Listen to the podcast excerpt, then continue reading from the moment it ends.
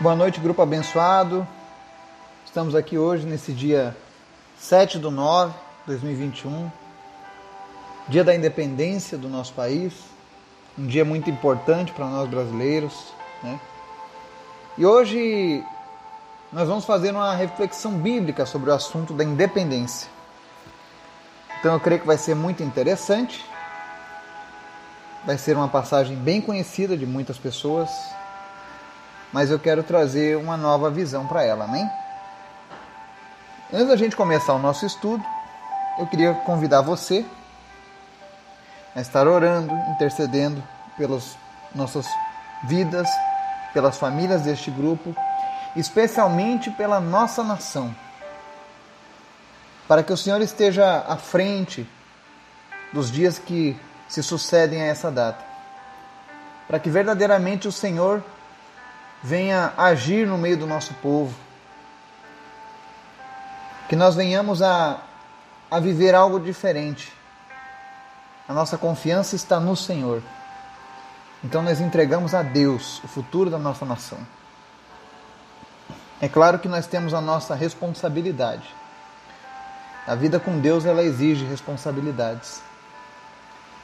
Mas o resultado final está nas mãos do Senhor. Então continue orando, intercedendo pelo seu país, pelas famílias da nossa nação, para que a gente possa entregar um país maravilhoso para as próximas gerações. Amém? Vamos orar? Obrigado, Jesus, por esse dia, por tudo que o Senhor fez, pelo teu cuidado, por todas as bênçãos que o Senhor tem derramado sobre as nossas vidas. Obrigado por tudo, Jesus. Obrigado por cada pessoa que está nos ouvindo nessa noite. Obrigado, Senhor, pelo teu sacrifício. Obrigado, Jesus, pela esperança que temos em Ti.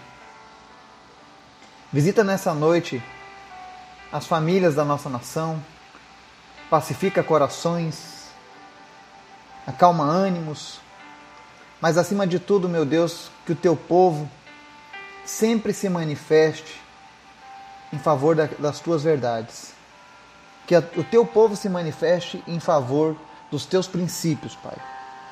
Que nós venhamos sempre amar aquilo que tu ama e odiar aquilo que tu odeias. Que nós não venhamos, meu Deus, negociar com o pecado ou com as coisas erradas deste mundo, mas que a gente venha ser sempre teu, Pai. Abençoa a nossa nação.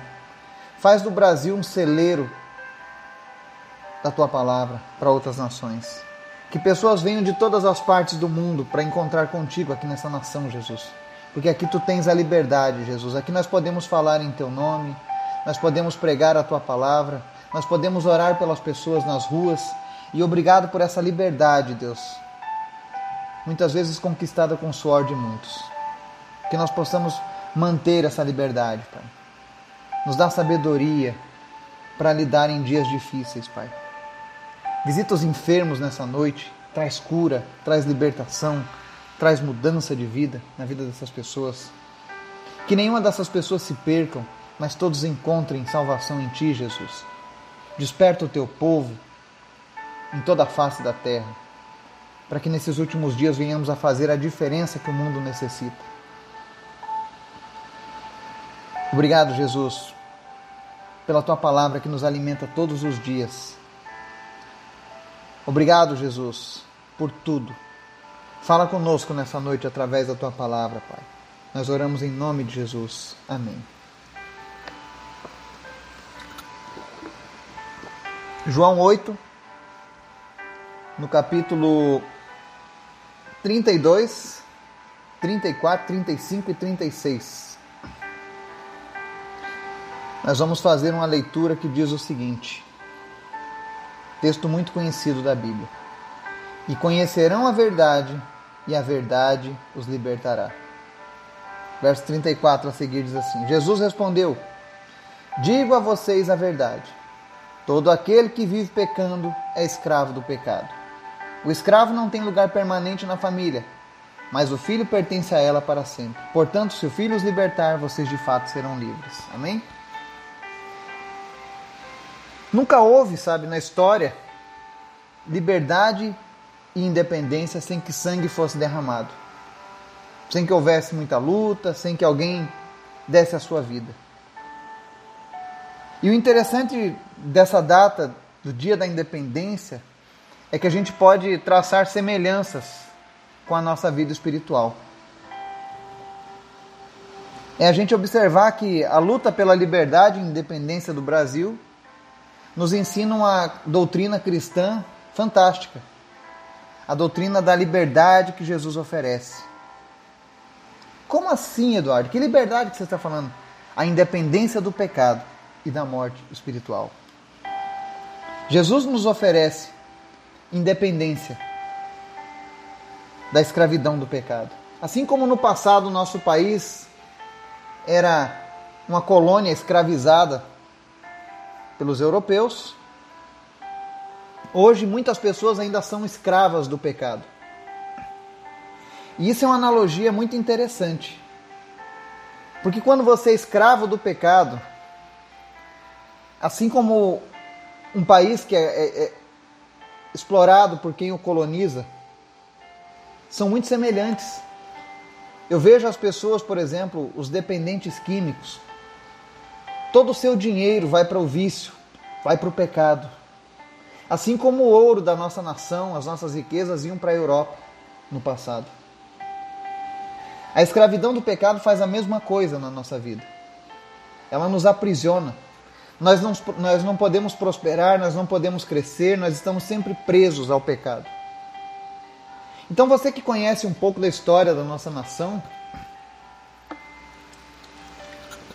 eu tenho certeza que nesse exato momento o Espírito Santo está linkando esse pensamento na sua alma. E eu gostaria que você compreendesse através dessa analogia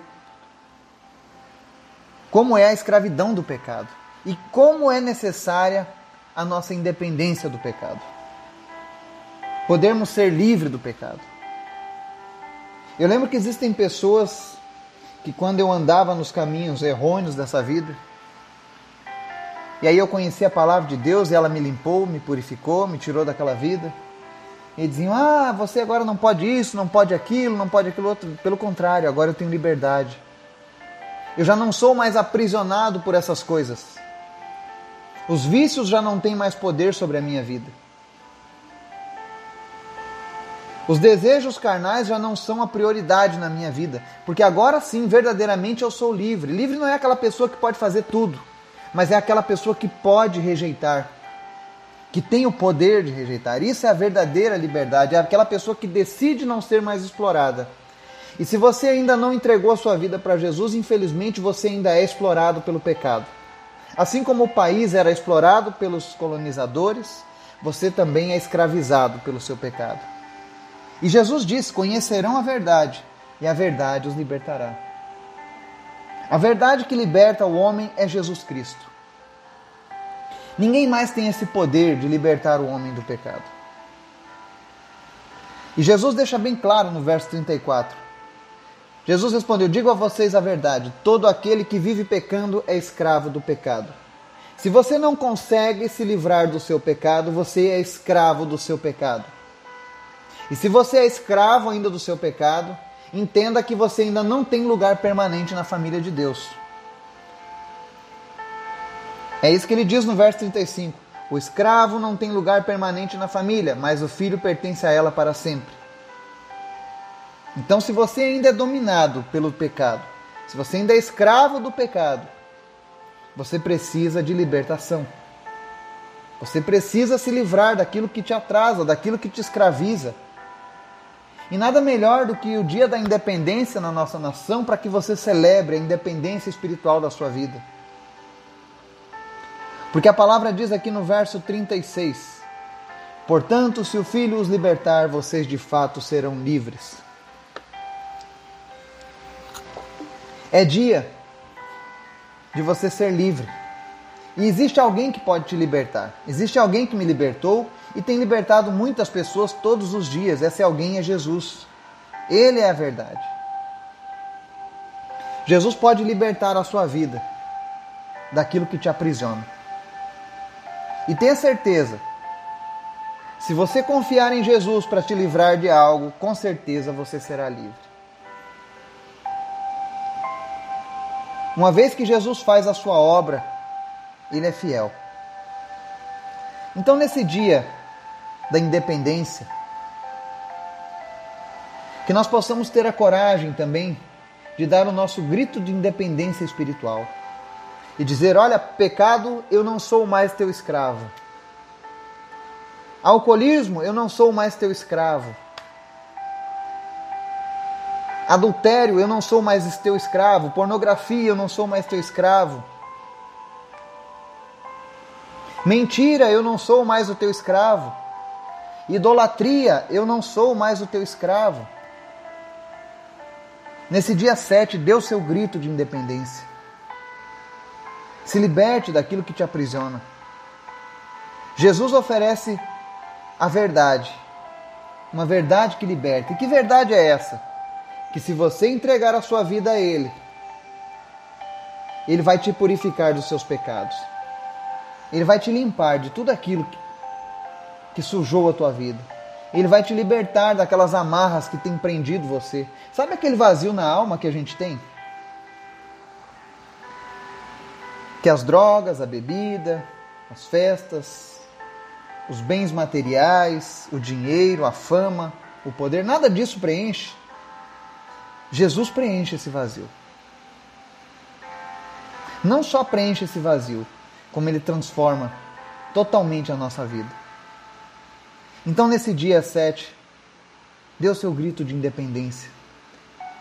Invoque o nome do Senhor na sua vida. Entregue a sua vida para Jesus. Chega de escravidão. Independência ou morte foi o grito que foi dado em 1822 aqui no Brasil, às margens do Ipiranga. Eu não sei onde você está agora, no Rio Grande do Sul, em Santa Catarina, na Bahia, Minas Gerais, Estados Unidos, China. São 25 países ouvindo essa mensagem. Eu não sei de onde você está agora.